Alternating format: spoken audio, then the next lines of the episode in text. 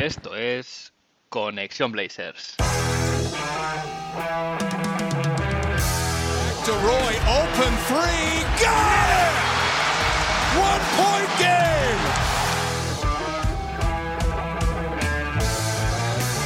Lillard, long range three, and it's good!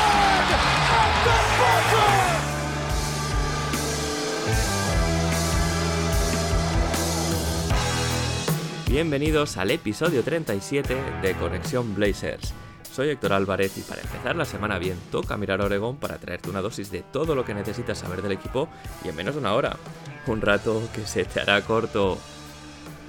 Semana de cuatro partidos, balance de 50% y sobre todo semana en que hemos visto que varios jugadores han ido saliendo de los protocolos, por lo que los Portland Trail Blazers han contado con más jugadores en pista. Quien no ha estado en las canchas esta semana ha sido Demian Lillard, que sigue fuera por su lesión en el abdominal y se plantea ahora mismo la disyuntiva en la franquicia y en el propio Lillard sobre qué hacer, si forzar eh, y seguir compitiendo esta temporada que ahora mismo no van las cosas demasiado bien o por el contrario si merece más la pena básicamente que se recupere, ya sea pasando por quirófano o no, hay, hay, más de una opción de tratamiento, y dar la temporada por perdida, lo que vendría a ser tanking en toda regla. Y es que el tanking es una palabra que empieza a aflorar y coge fuerza la posibilidad de que pueda ser así. Ahora mismo el equipo está con un récord de 15 victorias y 24 derrotas, situado en el puesto undécimo de la conferencia oeste, sin acceso a play-in, y con una racha de un partido ganado, pero 7 perdidos de los últimos 10. Si vamos a ver las estadísticas que nos da la página web de la NBA, podemos ver que el equipo está en el lugar décimo tercero en offensive rating, subiendo tres puestos respecto a la semana pasada. Ya no somos la peor defensa de la liga, pero estamos cerca. El equipo sube un puesto hasta el rank vigésimo noveno en defensive rating y en cuanto a net rating también se suben dos puestos hasta el escalón 24. En el episodio de hoy repasaré la actualidad como siempre y haré crónicas express porque después hablaré con Salva, que es oyente del podcast, que ha tenido la suerte de vivir en Portland y nos, nos va a explicar un poco su experiencia en la ciudad y cómo los Blazers son parte de la vida allí. Y bueno, tras este resumen, empezamos por el principio, como siempre. Vamos a ver qué ha pasado en Rip City esta semana.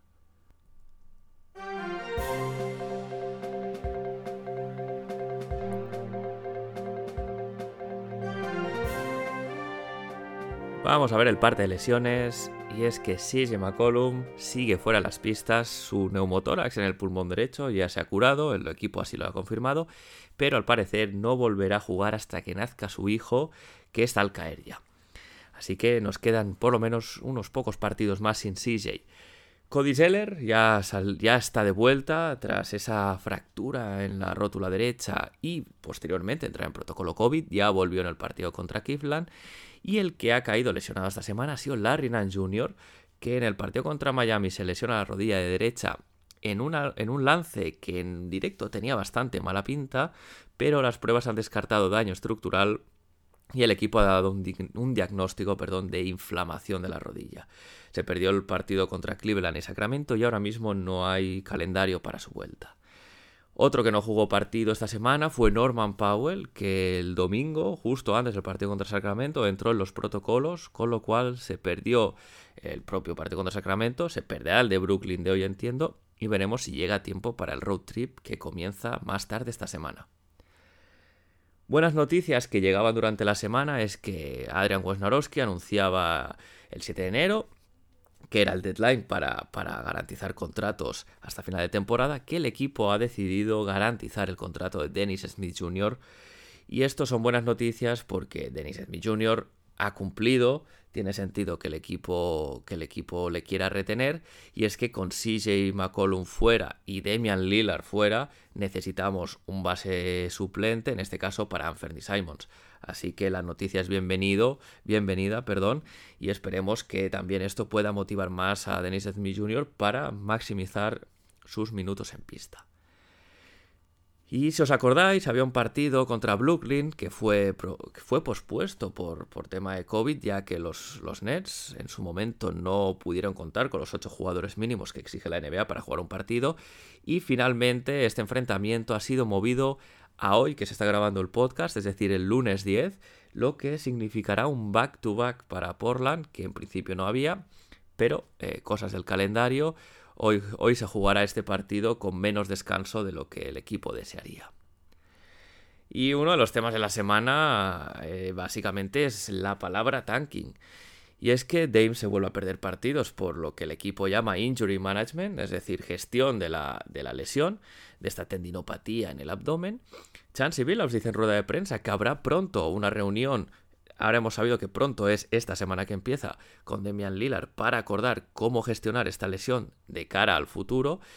Demian Lillard también se ha confirmado que no viajará en el road trip que el equipo empezará el jueves de seis partidos eh, fuera de casa y todo esto apunta que, viendo y más viendo cómo va la temporada, es posible que Demian Lillard opte por o bien operarse o un tratamiento conservador, que en cuyo caso le tendría fuera de las pistas la, si no gran parte, toda la temporada. Y tiene sentido. ¿Por qué? Porque Forzar ahora mismo es un sinsentido, el equipo no carbura, el equipo no funciona, Demian Lillard no, no, no va él solo a arreglar este desaguisado, es mejor que se recupere al 100% de esta lesión que no, no olvidemos viene arrastrando de hace ya tres o cuatro temporadas y que se agravó en los Juegos Olímpicos este verano. Además, eh, si el equipo sin Demian Lillard no entra en playoff, el, el pick de lotería que tocaría. Ayudaría y mucho en, la off-season de cara a hacer movimientos, mover a CJ, traer a, otros jugadores. Incluso si se ve que el prospect es muy bueno, pues ¿por qué no quedárselo? Y la verdad es que todo apunta a que se va a optar por retrabajar el roster, eh, darle un lavado de cara a la plantilla para competir la siguiente temporada con Demian Lillard sano. Lo confirmaremos durante esta semana, tan pronto se sepa la decisión que tome la franquicia de Demian Lillard al respecto.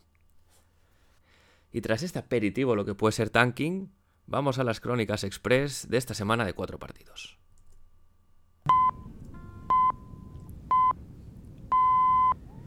El lunes, partido contra Atlanta y victoria por 131 a 136. En un partido sin defensas, mención especial a Trey Young que hizo parecer a nuestros defensores buenos incluso, es decir, eh, cuesta creer que hay alguien que pueda defender peor que, algunos de nuestros bases, pues pese a, todo y pese a su exhibición, de hecho, porque acaba el partido con 56 puntos, se cierra el partido sin muchas complicaciones. Anthony Simons estuvo muy muy inspirado, acabó con un career high de 43 puntos, máxima anotación de su carrera.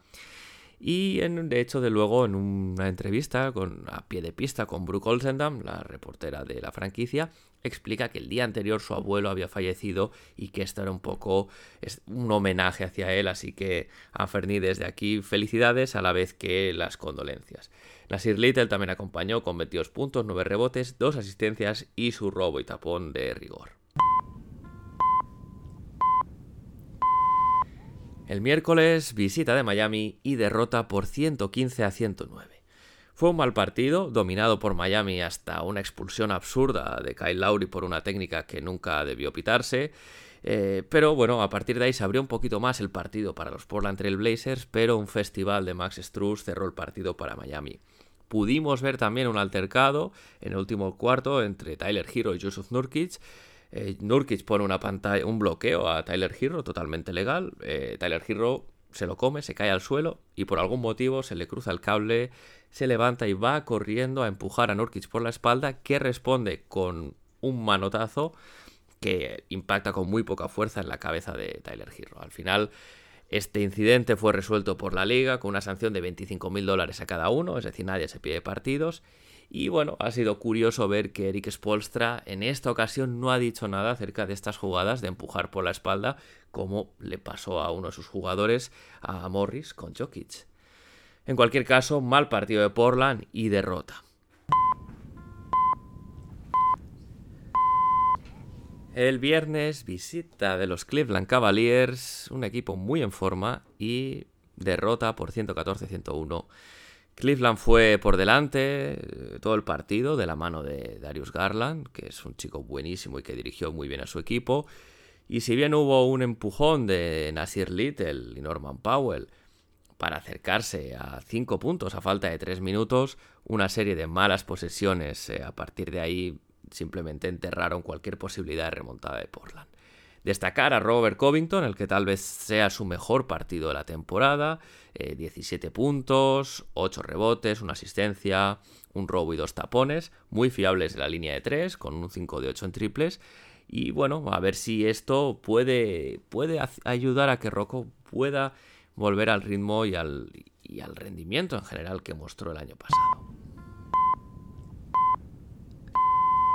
Y se cerraba la semana en domingo con la visita de Sacramento y esta vez victoria por 88 a 103.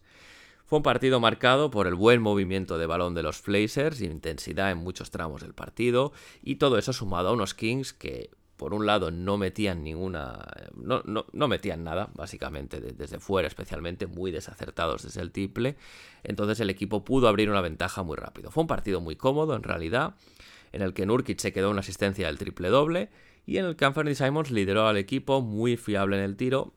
Eh, la cara, la cruz de la moneda en este caso fue Nasir Little, que estuvo más fallón. A destacar eh, Trendon Watford y su intensidad. Este chico aporta cosas y es interesante eh, es muy interesante, de hecho, que tenga un contrato de two-way, porque aporta y no me extrañaría nada que sus minutos subieran en según qué partidos durante esta temporada.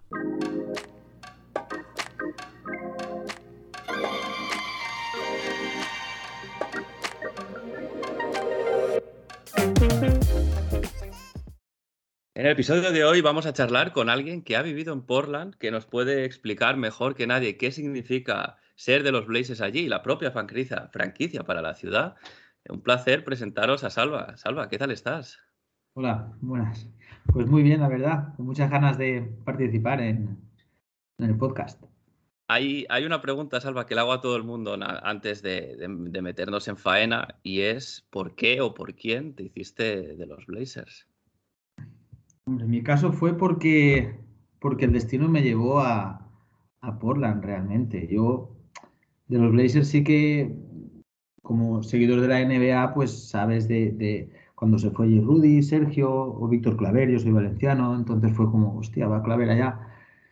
Pero nunca, nunca ha sido un equipo así que, que me llamara mucho la atención, pero por trabajo acabé en Portland, estuvimos allí viviendo durante tres años y, nada, fue pues como un chispazo, ¿no? Ir a ver al equipo jugar y sentirte identificado y disfrutarlo es lo que hizo que, ahora sea pues mi equipo, vamos. Está, es una, experiencia, debe ser una experiencia muy bonita, ¿no? El, hermanarte con un equipo porque has vivido en la ciudad y lo has, eh, bueno, lo has vivido en de primera mano. A todos nos queda muy lejos realmente la NBA, hay muchos kilómetros de distancia, pero el, poder vivirlo allí, eh, bueno, pues tan cerca tiene que ser, sí que tiene que ser, pues eso, ¿no? Te, hace del equipo, tiene que ser muy bonito. Sí, totalmente, totalmente. Y como tú dices, además es una ciudad mm, que para mucha gente ni la conoce, ni, la ha visitado, ni seguramente no la visitará porque está tan lejos. Mm. Y, el estar allá y, y tal, pues es lo que hace que digas, sentirte pues como una pequeña parte también de esa ciudad, de ese proyecto, de tal sí, forma parte de nuestras vidas también haber vivido allí, claro. Claro. Ah, porque al final es lo que tú dices, ¿no? Portland queda, queda en, el, en el noroeste allí, eh, muy lejos, evidentemente, no es un punto de parada habitual para gente que vaya de visita a Estados Unidos, eh, lo típico de vacaciones. Y, es una ciudad, ¿no? Es, es, una ciudad relativamente pequeña, pese a ser la ciudad más importante de Oregón, comparada con pues, las Chicago, eh, ya no vamos a entrar ni en Nueva York, ¿no? Pero incluso otras ciudades, es una ciudad relativamente pequeña. Sí, sí, creo, no sé si tiene unos 700.000 habitantes, más o menos. Y es que Oregón tiene, tiene pocos habitantes también. No sé si tiene menos de 4 millones de habitantes, creo, todo el estado. Y sí, lo que es la, la ciudad de Portland alberga casi la mitad de, de, de sus habitantes, o Portland y alrededores. Lo que sí que económicamente pues es una ciudad fuerte. Ahí hay grandes empresas como está Nike, o también estaba Adidas, Norteamérica estaba por allí también, Columbia.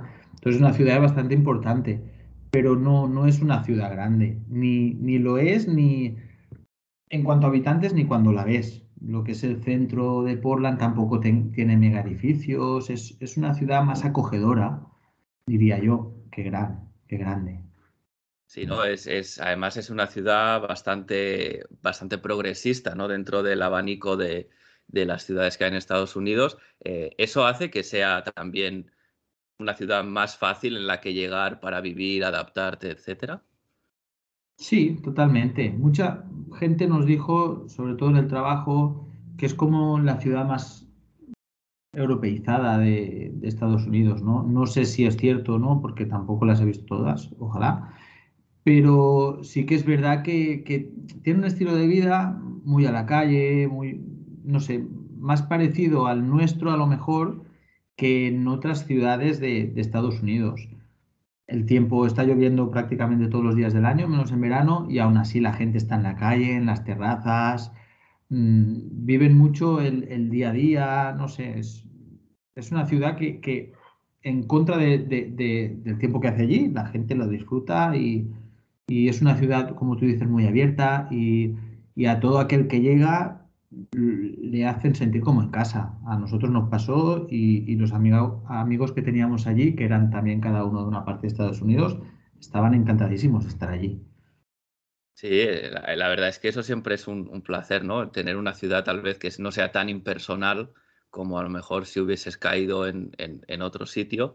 Y, y, bueno, al final es eso, ¿no? El, el hecho de que sea tal vez más acogedora, más pequeña, hace que pues cosas como tener un, una franquicia allí, como los Portland Trail Blazers, que ahora mismo es la única franquicia que hay de las cuatro grandes ligas de, que hay en Estados Unidos, ¿no? Las cuatro majors. Eh, claro, para la ciudad entiendo que debe ser muy importante el tener un equipo de, de, ese, bueno, de esa dimensión, ¿no? Sí, a ver, la ciudad respira los Blazers por todas las esquinas. Se ve sí que es verdad que es una ciudad que también está muy volcada al, al fútbol, al, al, soccer que dicen ellos, y los Timbers allí también se viven con muchísima pasión. Sí. Pero el, lo que es el fútbol yo diría que es más de Portland y, y, a lo mejor los Blazers abarca un poco más. Y sí, es la verdad que, que es importante los Blazers allí. Es, cuando llegan los playoffs, la ciudad se tiñe de carteles de playoff y tal, y, y se ven la gente con las camisetas de los Blazers por todas partes, sí que es verdad que, que se nota y que la, eh, la, ciudad está muy unida, muy unida al, al, equipo y eso se nota, se nota. sí, eh, yo me acuerdo hace, hace bastantes episodios que hablaba de, de, de Brandon Roy de los, y de que había llegado después de los Blazers, que fue un momento tal vez un poco donde la ciudad se pudo desconectar un poquito más del equipo por todos los problemas extradeportivos que había, pero previo a esa época había lo estuve lo estuve viendo, quería tener el dato bien, ah, hubo una racha de que durante, del, desde el año del campeonato hasta el 1995, creo que es, hablo de memoria, se vendieron todos los eh, asientos de todos los partidos y, posterior a, lo que significó Brandon Roy, también eh, Portland tiene una racha, tenía una racha activa muy, muy larga de, de, bueno, de tener el estadio lleno cada, cada partido. Eso no es sencillo, al final eh, estamos hablando de que la, el, el, equipo ha tenido temporadas mejores y peores, pero a pesar de todo, la gente eh, da, da, calor y, y, muestra esa, esa afición un poco, pues, ¿no? Eh, sin condiciones, ¿no? Casi es una afición muy, muy fiel en ese aspecto.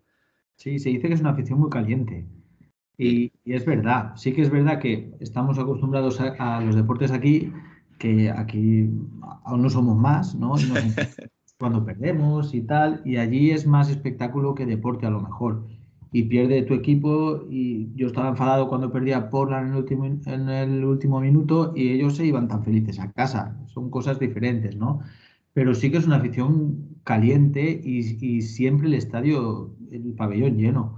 Es más, hace un, un, par de partidos, creo que, no sé dónde escuché que, que había bastantes asientos vacíos y me sorprendió, la verdad. Y, imagino que la situación del equipo está desapegando un, pelín a la gente y es, me entristece, ¿no? Porque, porque no suele ser así, claro. Sí, supongo que entre, entre lo que tú dices, la marcha del equipo y un poco la pandemia, ¿no? Todo, todo, nada ayuda, pero bueno, sí que es verdad que yo esta temporada también cuando veo los partidos veo más asientos vacíos de, eh, de lo que es normal, pero bueno, al final eh, vamos a ver si eso se puede cambiar la tendencia y, el equipo el equipo vuelve a, conectar para llenar más yo lo que sí que noto cuando cuando veo los partidos es que es, de es, un estadio muy, muy ruidoso en comparación con otros, ¿no? Cuando juegan, pues a lo mejor en el Staples o en otro sitio, eh, el estadio es más grande tal vez, pero la, digamos, la actitud de la afición, el, animar al equipo, yo siempre he pensado que, por lo que yo he podido ver, eh, pues eh, el Moda Center, a lo mejor también el estadio de Oklahoma, que también en su momento era muy ruidoso, pero cuando estás dentro realmente se ve así como, como una caldera casi. Depende de partidos, lógicamente, pero sí, sí que se nota, sí que se nota. Y, hay yo que sé, cuando, cuando juegan contra los equipos de California, sobre todo, o contra los Lakers, ahí hay una rivalidad, ahí se nota, ¿no? Yo no he estado contra ningún partido contra Lakers, pero creo que contra Sacramento sí. Bueno, se nota, se nota. Contra Golden State también he estado, nos dieron un palizón, la verdad, en playoff, pero, pero sí que se nota que la gente le tiene ganas a, a esos equipos. Y después recuerdo un partido que fui contra los Spurs, que estaba Gasol y, Aldrich, y Aldrich allí es que cuando dicen que puede volver, yo no lo entiendo, porque es que la pitada fue monumental cada vez que tocaba la pelota. eso sí que me recordó a, a, los deportes aquí en España, al básquet o al fútbol, es verdad. Sí, e, es verdad, yo me acuerdo de, ver la primera vez que, volvió Aldrich y que sí que se oía, porque normalmente los abucheos están como muy restringidos a los tiros libres, a momentos muy puntuales. Sí que me sorprendió, eh, también se entiende la situación, pasó de ser el, ídolo de la ciudad, el jugador franquicia, ¿no? A irse, a irse a otro equipo, pero sí que es verdad que, sorprendió. Y bueno, no sé, no sé si algún día se, le perdonarán. ¿Tú qué crees? ¿Que, ¿Que, se le puede perdonar a Aldrich que se fuera o, o no? Ahora ya lo dudo mucho. Si hubiera vuelto cuando se dijo hace dos o tres años al nivel que estaba, pues esos son tres buenos partidos y ya está. Pero ahora lo veo difícil, a no ser que algún día volviera y rindiera. Allí sí que es verdad que cuando un jugador está con el equipo, van a muerte con él. Y van a muerte hasta con Meyers, vamos. Alucinante. Myers, Leonard. Sí, mira, e, es verdad, eh, Myers Leonard, pobre, no, ha hecho, no ha hecho carrera fuera de Portland realmente, pero, pero bueno, sí que, eh, no sé, no, no, era uno de los que yo tenía en mi radar como que fuese eh, favorito de, la afición, ¿no? O al menos que... La gente le gustaba, no sé, no, no, lo entiendo mucho porque yo he visto muchos partidos de él y, y sí que es un jugador que decías, si explota tiene capacidad, ¿no? Pero pero es que creo que no explotó ni un partido, vamos, pobre.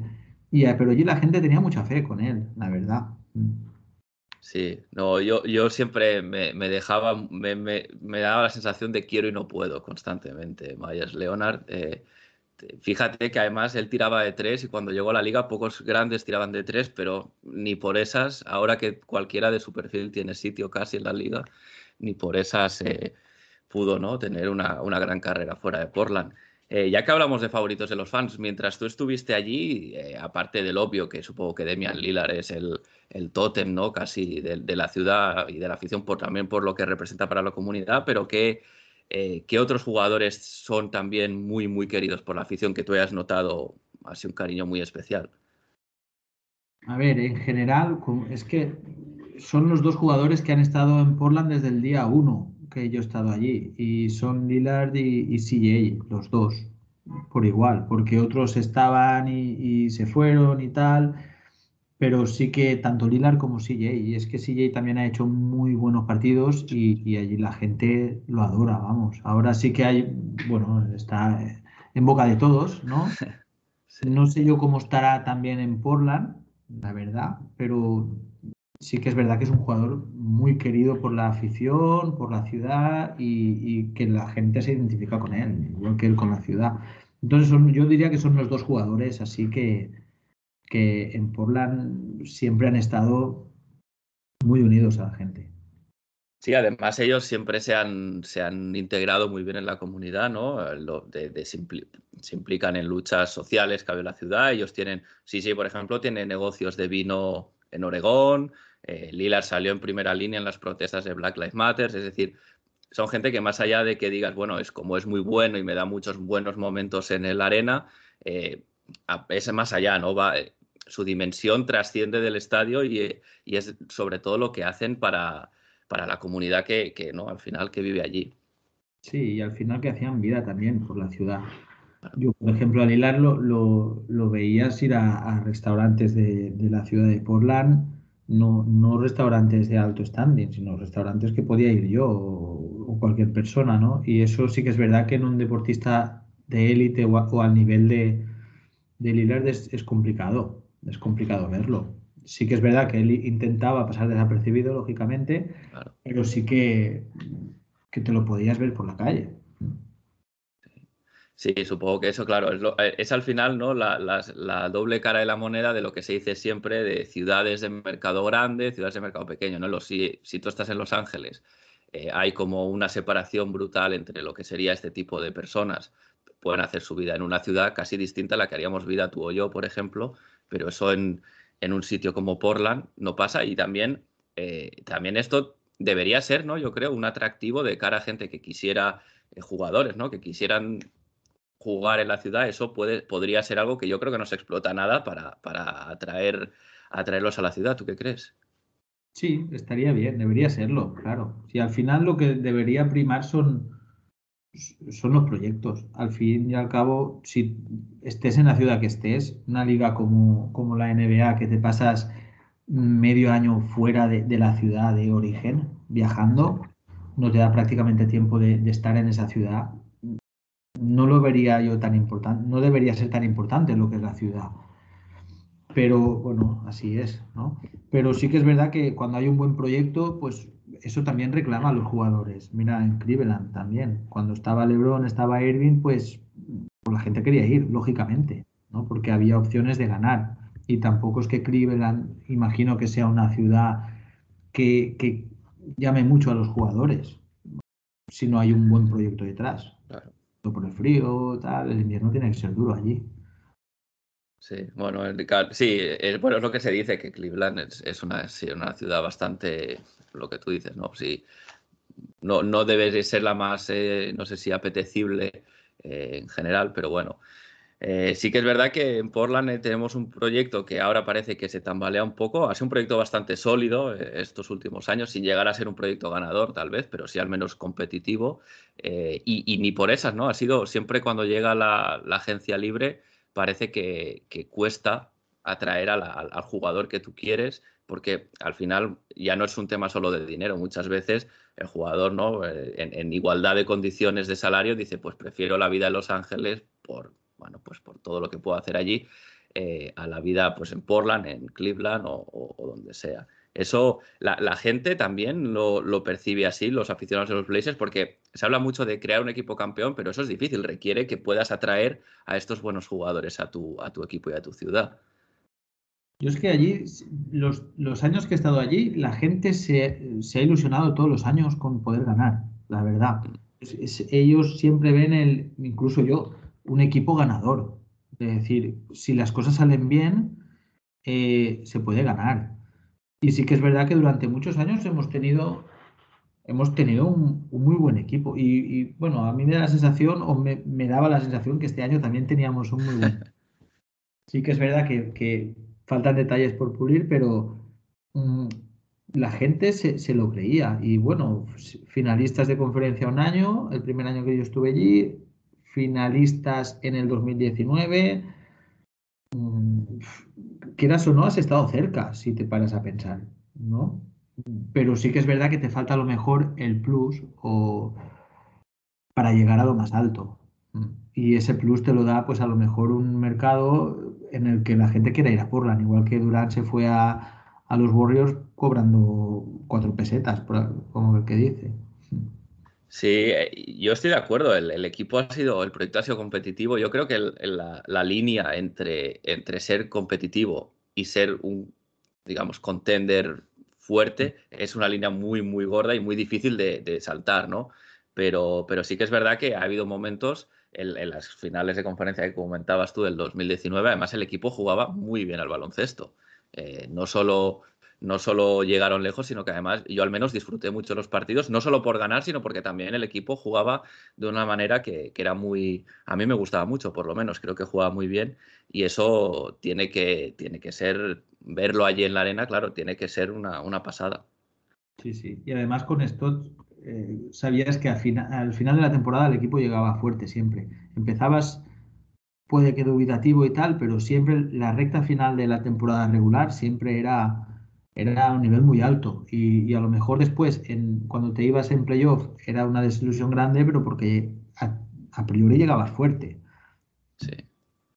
Sí, Terry Stotts, además, una, una persona que muchos aficionados, me incluyo yo entre ellos también, pensábamos que, no, no, que fuese el problema, pero que a lo mejor con otro entrenador sí que el equipo podría tener un techo un poco más alto y al final, al menos hasta, hasta el día de hoy, eh, se ha demostrado aquello que dicen allí, ¿no? La, hierba no siempre es más verde en el otro lado, no siempre... Eh, un poquito eh, esta sensación que queda ahora, ¿no? De, bueno, parecía que todos los problemas del equipo era Terry Stotts y, bueno, está claro que no es así.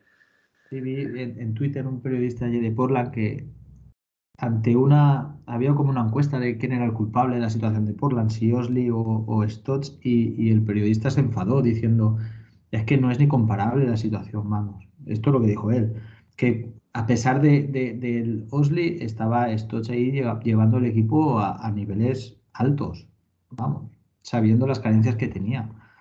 Y sí que es verdad que el equipo defensivamente no era lo mejor, pero tampoco lo son los Lakers de este año, que están también por abajo defensivamente, y pero si eh, lo que tienes lo haces bien, puedes llegar a, lo más alto. Y lo que hacían los Blazers de antes es que explotaba al máximo lo que tenía, que era el ataque y la movilidad. Sí, yo creo que Stotts era un tipo más listo de lo que se le daba crédito, de, decir, bueno, yo sé que las limitaciones del equipo que tengo son las que son, sé que en defensa no vamos a ser un equipo de élite, pero voy a crear una apisonadora en ataque que, pues precisamente, ¿no? Lo que tú dices, explotando virtudes de jugadores que este año sigue siendo un equipo que defiende muy mal, casi peor, yo diría incluso, pero es que han dejado de, tener ese ataque que si bien a lo mejor no era un ataque tan vistoso como el de los Warriors, que todo el mundo se mueve constantemente, pero era muy eficiente, ¿no? Y ahora tenemos un ataque que tampoco carbura y, entonces un poco la gente, yo creo que mucha gente nos hemos quedado eh, un poco sorprendidos de decir, pensábamos que este equipo había tocado techo con, por tener a Terry Stotts de entrenador y ahora resulta que no, no, no, podríamos estar mucho peor. Sí, sí, no, totalmente. Y, lo, yo creo que lo más malo de ahora es, es ver los partidos. Vamos, es que no, no, te ofrece nada el equipo. Puede ganar o perder, pero no te ofrece nada. Y bueno, yo espero que poco a poco la cosa vaya mejorando y, a muerte con el que está, lógicamente pero tiene que cambiar mucho el equipo, porque es que no, no es nada visto, lo que tú dices, es que de vistoso nada. Sí, eh, bueno, eso explicaría, ¿no? También lo que ah, comentábamos hace unos minutos, que empezamos a ver asientos vacíos cuando no, no, es nada, no es nada habitual, ¿no? Eso debería ser, yo creo que supongo que la gente en la front office también eso les debe preocupar, porque, bueno, al final uno quiere que cuando está acostumbrado a tener estadio lleno, quiere que siga siendo así, para ellos además significa tema de ingresos, ¿no? Tener estadio más vacío, menos ingresos, etcétera. Pero precisamente por eso, ¿tú crees que podemos ver cambios de aquí al trade deadline o, o, ya mirando más eh, de cara a la temporada que viene? Porque a mí me da la sensación que, que se puede venir un, un, bueno, aquello de mover un poco el árbol eh, a ver qué, qué pasa. Es posible, y más ahora con el cambio en la dirección técnica algo va a pasar, eso está claro. Y el equipo mm, así no puede seguir. Entonces yo no sé si ahora en Navidad, bueno, en Navidad digo, en, este mercado de invierno, teniendo en cuenta cómo es las lesiones que hay en el equipo, que es más difícil de mover a gente, pero, pero yo supongo que para el año que viene habrá cambios. Bueno, debe de haberlos, claro. Sí. Sí, sí, sí, está claro que al final cuando algo no funciona, eh, pues hay que cambiar. El equipo lo tiene complicado, yo creo, para hacer cambios, porque siempre se habla de que el, el, el, activo, ¿no? A mí me molesta bastante esta palabra cuando hablas de jugadores, pero allí se dice mucho, ¿no? Lo del asset, el activo más, eh, el jugador que se puede traspasar mejor, tal vez es CJ McCollum, que es uno de los dos pilares de este equipo, Pero, pero claro, al final el, cambio no puede ser solo CJ, no tiene que ser algo más grande. Solo cambiando a McCollum no vas a convertir este equipo en un equipo, ya no te digo campeón, pero que pueda competir al nivel que competía antes. Claro, totalmente. Y que te estás quitando una pieza también clave del equipo. No es que digas, me quito un jugador que molesta. Es un jugador clave que si te lo quitas necesitas que entre algo que sea tan bueno como él, no mejor, para mejorar. Sí, sí. Sí, hay, hay una, una, La ciudad de Portland se conoce un poco, es que ahora está pensando la... Hay, yo es la ciudad de las rosas, ¿no? Que se dice. Eh, antes, de hecho, el Moda Center era el Rose Garden, etcétera, etcétera. Em, por lo que yo he podido ver, es básicamente como llueve mucho, es un, es un entorno bastante propicio para que crezcan estas, estas flores. Allí eh, es un símbolo también físico cuando estás allí en la arena, en la ciudad, porque se habla mucho de City of Roses, City of Roses. No sé si es algo que se dice, pues porque se ha dicho siempre, está allí por algún motivo pasado. Realmente es que, es que ahí se ve, ¿no? Jardines de rosas exclusivamente creo que tiene un par o tres, no sé. Y, además sí que tú por las calles, bueno, es una ciudad muy verde y por las calles, al lado de la calle, por la acera y tal, hay rosas plantadas también. Está, es, es algo que se ve, se ve por toda la ciudad. Y además el Festival de Portland, que creo que es en mayo o en junio, se llama el, el, Festival de las Rosas, que hacen como una pared y tal. Y es como si fueran las, no sé si son las fiestas de, de Portland. Y es el, el Rose Festival también. Vamos, que sí, que es, que es, es el identificativo de la ciudad. Sí, es que eh, yo ya te digo, es el, sobre todo el, nombre del estadio antes de cambiar a moda era muy, bueno, era como muy eh, revelador, ¿no? Rose Garden. Y, también se, pues eso, se conoce por como la City of Roses. Y también hay un, hay un eh, no sé si un dicho, un moto, que es lo de Keep Portland Weird, que habla un poco de esto, ¿no? De que Portland es una ciudad diferente. Entiendo que respecto a lo que hay en Estados Unidos, también es una cosa que lo puedes palpar allí, ¿no? Sí, sí, es una ciudad diferente, ¿no? Es una ciudad un poco retro, un poco bohemia, es mm, la gente es muy progre, la gente quiere comer sano, la gente eh, eh, es muy vegana, es, no sé, es, es, es, una ciudad rara en comparación con otras. Y ellos eh, están encantados de que esa sea su lema y tienen una pared donde pone Keep Portland Weird y la gente va a hacerse fotos allí y después sale un, señor con un monociclo vestido de Darth Vader tocando no sé qué instrumento por la ciudad y que lo conoce todo el mundo pero nadie sabe quién es y, puedes ver a gente disfrazada por la... Es como si estuvieras en una mega ciudad que la gente va como quiere sin miedo a que le digan nada, pero una ciudad no tan grande, ¿no?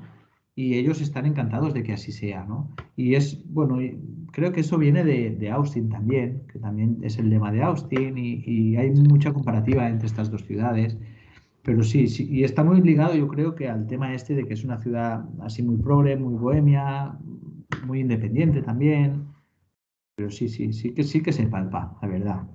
Sí, fíjate que Bill Walton, ¿no? que es uno de los jugadores más importantes que ha jugado, algunos, para algunos el mejor también, hay que decirlo, eh, era un tipo que era bastante hippie en ese sentido y, en la liga en aquellos, en aquellos tiempos no se entendía ¿no? que un, un jugador se tenía que ver con un profesional y, Bill Walton pues era un tipo, eh, pues eh, incluso el, aspecto físico, ¿no? Con aquella barba que le decían siempre quítate las patillas, quítate la barba y el tío, no, no, eh, debía estar como pez en el agua allí porque claro, estaba en un ambiente muy propicio para él en ese sentido.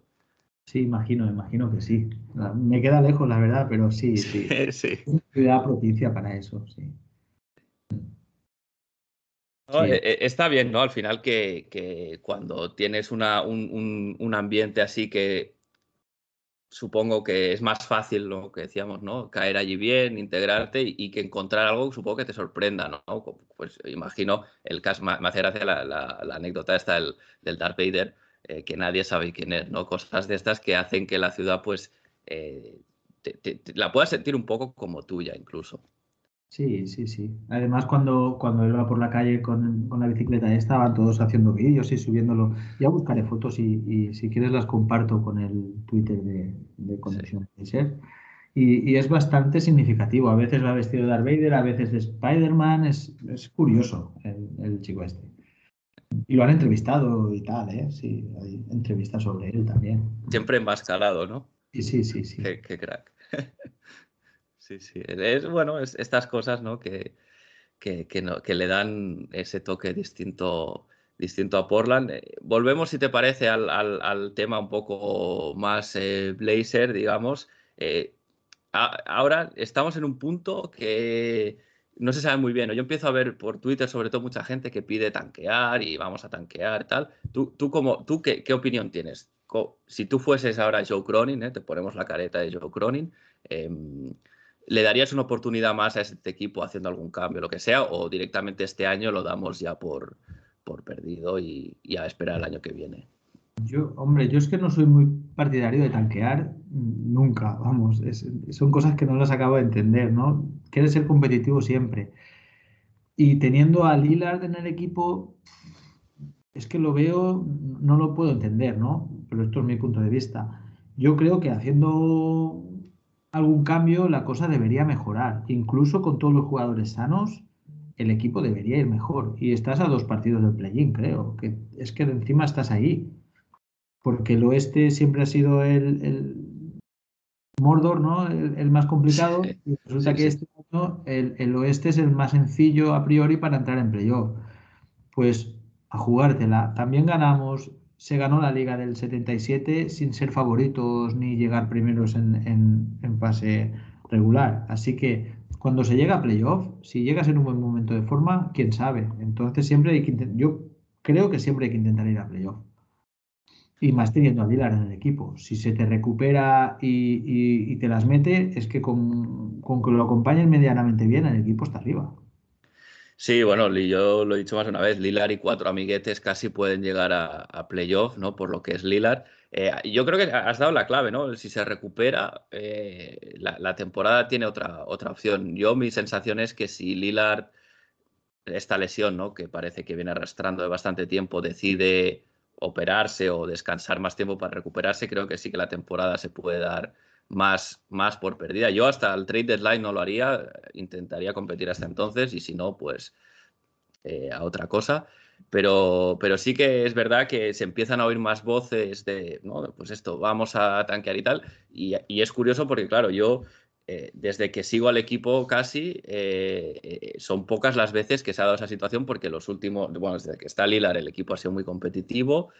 antes de su llegada hubo unos pocos años que el equipo también fue competitivo, entonces es una situación un poco atípica ¿no? para, para, nuestra franquicia, el hecho de decir, vamos a, mirar ya al draft, a ver quién puede venir, etcétera, etcétera.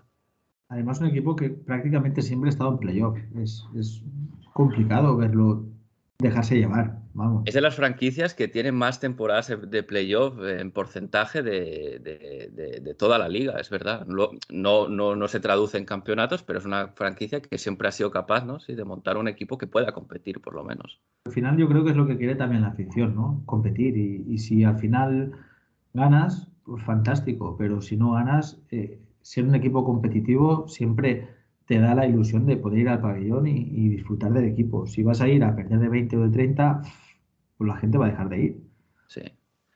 Sí, eh, yo esa es la cara, la, la, cara de la moneda mala que a veces yo creo que no se tiene tan en cuenta y es que si tu equipo va directamente a tanquear queriendo, digamos, no porque ahora, ahora se está mal sin querer, mis sensaciones, ¿no? las cosas no funcionan, pero queriendo, claro, los partidos de repente se vuelven muy difíciles de ver, ¿no? Eh, la gente deja de ir a la arena y el, y el que aquí en Europa se queda, o, en, Sudamérica no tanto, pero se queda hasta las 2, 3, 4 de la mañana a ver el partido, no, lo va a hacer, ¿no? Evidentemente. Entonces, no, tú no te quedas a ver a esa hora, a ver cómo tu equipo sabes que va a perder de 20 o de 30. Ese es un punto que eh, a veces el tanqueo está un poco romantizado, yo creo, ¿no? Por, la expectativa de construir algo, pero eh, ojo. Es que se puede construir siempre partiendo de una base. Si, todos tienen un límite salarial y todos pueden hacer movimientos. Sí que es verdad que tener una buena posición en el draft mm, te hace un equipo de futuro, porque pillas a un posible buen jugador para los próximos años. Pero, mm, no sé, también se puede conseguir por otras vías, creo yo. Si ahora cambias a Simons, lo, lo traspasas para conseguir un buen jugador, un equipo sin una buena posición de draft, de draft se queda con un jugador joven, con un techo muy alto también. Vamos, que opciones siempre hay. A ver, veremos. eh, está Joe Cronin estará escuchando, tomando notas a ver qué, qué- qué puede, qué puede hacer, pero sí, eh, a ver qué, a ver qué cambios hay, ¿no? Todos, todos tenemos esa expectativa, no sé hasta qué punto se, se van a dar, pero bueno, eh, veremos. Creo, mi sensación es que el año que viene va, va- va a haber un roster bastante, bastante distinto, no sé si mejor, pero por lo menos bastante diferente. Así que habrá que, habrá que ver durante estos meses qué se cuece y qué pasa, ¿no? Pues sí, habrá que ver a ver qué pasa y a ver también cómo la afición responde ante estos cambios, porque sí que es una ciudad muy ligada a lo que es el equipo actual y así que. Sí, sí, CJ es el claro ejemplo, ¿no? Está en boca de todos como el, el- el que puede salir y tú lo decías antes, es uno de los dos pilares muy integrado en la vida de, de la, de la ciudad de Puebla, la comunidad. eh, su, su traspaso puede tener a lo mejor eh, no solo a nivel deportivo, pero también a nivel extradeportivo, por lo que CJ eh, representa para la ciudad o para el Estado. Eh, veremos, ¿no? Es- estas cosas cuando estás allí las siente, las ves más de cerca que nosotros eh, desde aquí a tantas, tantas millas de distancia. Sí, bueno, ha sido un terremoto, la, la contratación de Billups ha sido un terremoto Exactamente. Y exactamente. ligado a, a que es- no, no tenía los requisitos que, que la, idiosincrasia de la ciudad eh, reclaman de una persona por estar involucrado en, en los hechos que está y tal. Y, es, eh, y claro, ha habido una movida muy fuerte. Y yo creo que ahí es donde se empezó la temporada mal.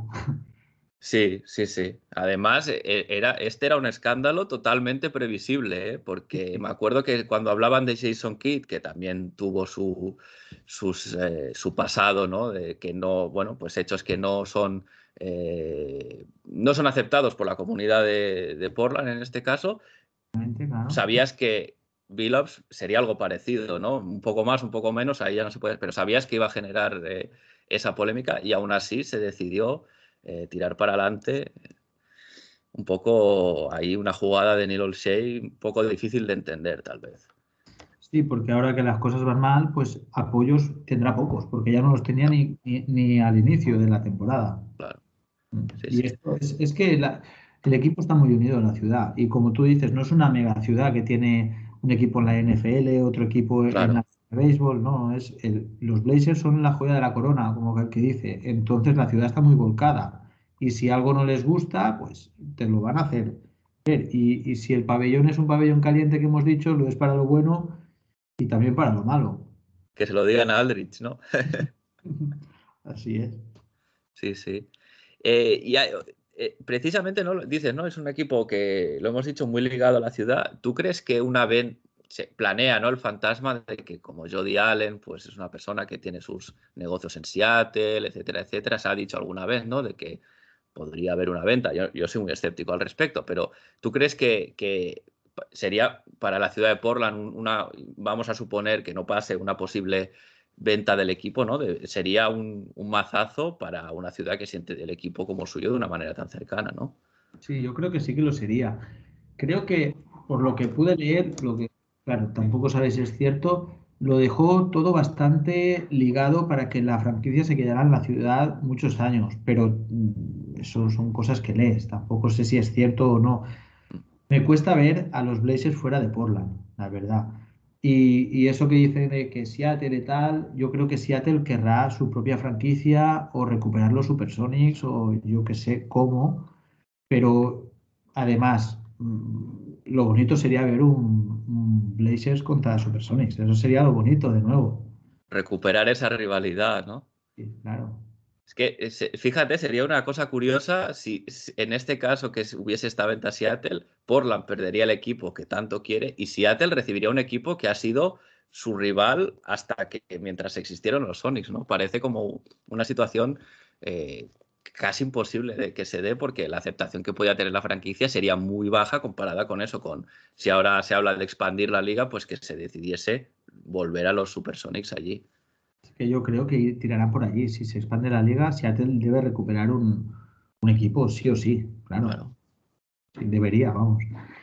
Bueno, son cosas que no quiero pensar realmente. No. Huérfano de equipo y, así que mejor como estamos. Sí, sí, no, está claro. No, yo no, no, no, lo veo. ¿eh? A ver, yo con la poca información que puedo tener por estar aquí, pero me sorprendería mucho porque eh, normalmente cuando ha habido cambios de franquicias porque la ciudad no estaba tan o tan ligada o, había una franquicia pues de la NFL que era mucho más importante para la ciudad, con lo cual no. Y bueno, además, pues la... pabellón es nuevo también, se claro. pocos, son muchas cosas. Claro. Y no que habrá un contrato detrás, no sé cómo funciona realmente, pero debe de haber un contrato fuerte detrás. Sí, bueno, esperemos que no, que no se dé esa situación. Eh, al final, bueno, eso, como tú dices, debe haber allí cosas que nosotros no podemos saber, evidentemente, que dejaría Paul Allen y que ahora pues gestiona a su hermana y, en eso, te, bueno, pues eh, nosotros lo que, no, lo que pueda publicarse y, poco más, ¿no? Eh, pues oye, Salva, no te, quiero, no te quiero robar mucho más tiempo, ¿vale? Yo te agradezco un montón que hayas estado por aquí. No sé si hay algo más que quieras añadir, lo que tú, lo que tú quieras, algún tema más, así que se ha quedado en el tintero que, podríamos tratar. Yo creo que, se ha hablado bastante un poquito de la ciudad, ¿no? De la conexión con el equipo. Sí que si quieres otra conversación más adelante cuando el equipo esté mejor, yo encantado. a lo mejor es más ameno también. Sí. Verdad que encantado yo también. Muchas gracias y, y nada, un placer. Pues el placer es mío, tomo nota, Salva. Eh, hasta ahora eh, hay ah, bastante gente que ha venido repetido en base a este compromiso verbal que ahora ha escuchado mucha más gente que tú y yo. Así que, no, no, ha sido un placer también por mi parte. Eh, encantado de tenerte aquí y eres bienvenido a volver cuando quieras. Muchas gracias de nuevo. Vale, gracias a, a ti. Ladies and gentlemen, it's Damian Lillard. Nine tenths left. A three wins the series. It's Lillard. He got the shot off. Lillard, good! Lillard for the win. Yes! Lillard fires. Oh, are you kidding me? At the horn. Lillard. This is for the win. Woo, Damian Lillard. Y el ganador de Game Time de esta semana no podía ser otro que Anthony Simons. Anthony ha tomado el mando con Dame y CJ fuera de las pistas y no solo ha anotado, sino también ha dirigido y ha buscado a sus compañeros. Nos dejó un momento para el recuerdo con su career high de 43 puntos contra Atlanta, siendo además el jugador más joven de la franquicia en conseguirlo, y en realidad demostrando que si le dan minutos responde con muy buen nivel.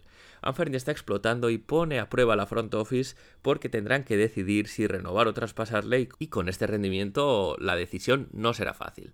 Si vamos a los números, Anferni ha anotado 29 puntos por partido esta semana, ha dado 7 asistencias, ha capturado 2 rebotes y medio y todo esto con unos porcentajes brutales. 51% desde la línea de 3, tirando más de 11 triples por partido. Unos números que son muy buenos, que demuestran que Anferni tiene un techo muy muy alto. Y qué decir desde aquí, Anferni, felicidades, sigue así.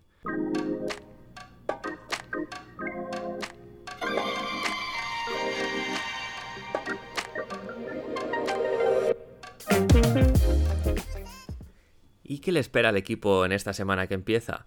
Es una semana de tres partidos, uno de ellos en casa y el resto ya serán fuera porque de hecho el equipo empezará un road trip de seis partidos, uno de los más largos que tendremos esta temporada. Hoy lunes, eh, partido contra Brooklyn en back-to-back. Los Nets también juegan en back-to-back. Este es el partido que se pospuso por, por COVID, que los Nets no tenían los ocho jugadores mínimos. Y unos Nets que llegan segundos en la conferencia este, con un récord de 25 victorias, 13 derrotas y un balance del 50% de los últimos 10 partidos. Eso sí, contarán con Kyrie Irving por jugar fuera del estado de Nueva York. En Oregón se le permite. Así que bueno, veremos que, cómo responde un equipo con muchas bajas ante un Big 3. El jueves vamos a Denver, a la ciudad de la milla de altura, a la ciudad del compañero de podcast hermano de Bajando a la Mina. Y allí, pues tendremos un partido complicado contra un rival que ahora mismo está en el sexto puesto de la Conferencia Oeste, con un balance de 20 victorias, 18 derrotas y 6 victorias en los últimos 10 partidos. Eh, los Nuggets están aguantando el tirón, pese a las muchísimas bajas que tienen eh, por lesiones. Y este será un partido en que Nurkic será clave para ver cómo se las apaña para parar o al menos molestar lo máximo posible a Jokic, que está en plan MVP y se cerrará la semana el sábado jugando en casa de los Washington Wizards.